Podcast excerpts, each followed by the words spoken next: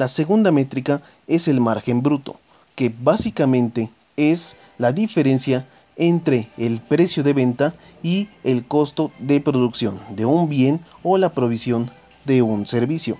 Es por ello que también se conoce como margen de ganancias o de beneficios y lo normal o lo convencional es calcularlo como un porcentaje sobre las ventas. Y ojo, esto sin considerar el impuesto al valor agregado.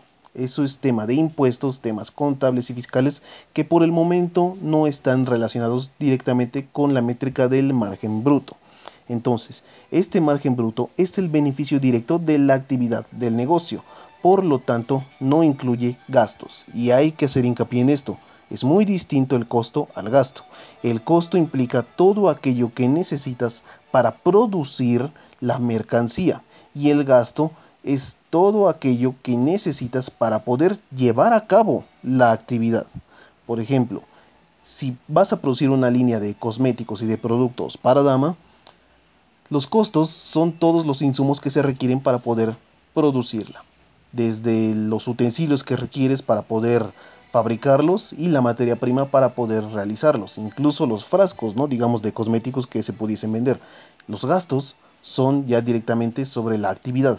Digamos que si lo vas a poner en un pequeño local, el gasto de la renta, de los servicios, del personal que vas a contratar para realizar las ventas y los impuestos, que como dije, eso es un tema adicional. Entonces, esta métrica sirve para darnos cuenta si un negocio es rentable, ya que si el margen bruto es negativo, entonces los demás gastos van a ser imposibles de poder cubrirse. Es por ello que también se conoce como utilidad bruta. El margen bruto son las ventas menos el costo de los productos vendidos. Es por ello que es importante tener un margen bruto bastante amplio para que puedan entrar todos estos gastos que no están contemplados aún, pero son imprescindibles para poder realizar la actividad económica. Por ejemplo, si tienes un margen bastante amplio, puedes meter los gastos de nómina, gastos de personal que van a requerir para poder realizarse la actividad. Digamos que si únicamente requieres de una persona, a lo mejor puedes meter a otra para que pueda vender por su propia cuenta. Si requieres otro tipo de inversión, quieres abrir otra línea de, de productos, puedes dar cuenta de ahí precisamente para poder comenzar a realizarlos, a producirlos. Y este margen, esta amplitud que tiene, nos permite meter otros gastos que precisamente en temas contables y fiscales pueden ser deducibles de impuestos. Por ejemplo, es típico que todo emprendedor utilice sus propios medios para poder realizar la actividad. Digamos que si alguien va a utilizar su propia computadora para hacerlo, pues esto es algo normal, un emprendedor lo haría, es el activo que tiene y es con el que va a trabajar. Si ya al momento de realizar su actividad económica comienza a tener un margen bastante amplio, él puede echar mano de este, margen para poder adquirir otra computadora. Ya no utilizar la suya personal, sino una nuevecita y de uso exclusivo para la actividad. ¿Y esto qué es lo que sucede? Así es como las empresas y los negocios, ya que llevan bastante tiempo, comienzan a proveerse de capital porque este margen bruto no significa que sea la ganancia ya completa del negocio. Porque, por ejemplo, ahí ya puedes aumentar el activo. Ya una computadora más de un valor, digamos, de 7 mil pesos, ya es un activo de la empresa, porque pertenece a la empresa, al negocio.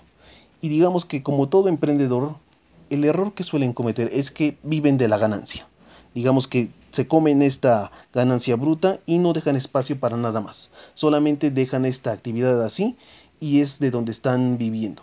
Y no, ellos pueden poder pagarse un salario modesto para sí mismos por el trabajo que vienen haciendo. Y ese margen, esa amplitud de margen permite realizarlo. Yo tengo este negocio, pero me estoy pagando a mí un sueldo por la actividad que estoy haciendo y vivir de ese sueldo. El resto del margen lo puede utilizar para adquirir otro tipo de, de insumos para realizar otra línea de productos y tener otra línea de negocio, para pagarse su propio sueldo, para poder invertir en otras cosas. Ese margen es una métrica muy muy útil para poder medir la rentabilidad del negocio, como se dijo. Tener un amplio margen permite mayores posibilidades. Un margen muy, muy reducido no deja espacio a muchísimas cosas. Está completamente restringido y lo cual no es malo, porque de hecho el realizar un negocio así te permite analizar un poco más sobre la actividad y ver cómo puedes reducir los costos de producción, ahorrar en materia prima, ahorrar en mano de obra, ver precisamente el funcionamiento de tu negocio y ver cómo mejorarlo. Porque también hay que mencionar que el precio está regulado, por así decirlo, al mercado. Es decir, si un producto de belleza femenina ya tiene un precio establecido en el mercado por las grandes corporaciones. Ya hay un precio máximo al que se vende, lo más caro que lo encuentras. Entonces, por consiguiente, no puedes venderlo más caro que eso. Al contrario, tendrías que venderlo un poco más barato para que sea atractivo a otras personas, principalmente porque va a ser un producto que no conocen, pero tampoco es beneficioso venderlo tan barato porque tiene otras implicaciones, pero sobre eso hablaremos en otro podcast. En este, como conclusión, la métrica del margen bruto permite evaluar la rentabilidad de negocio y para saber si te conviene embarcarte en esta aventura o buscar otra un poco más rentable.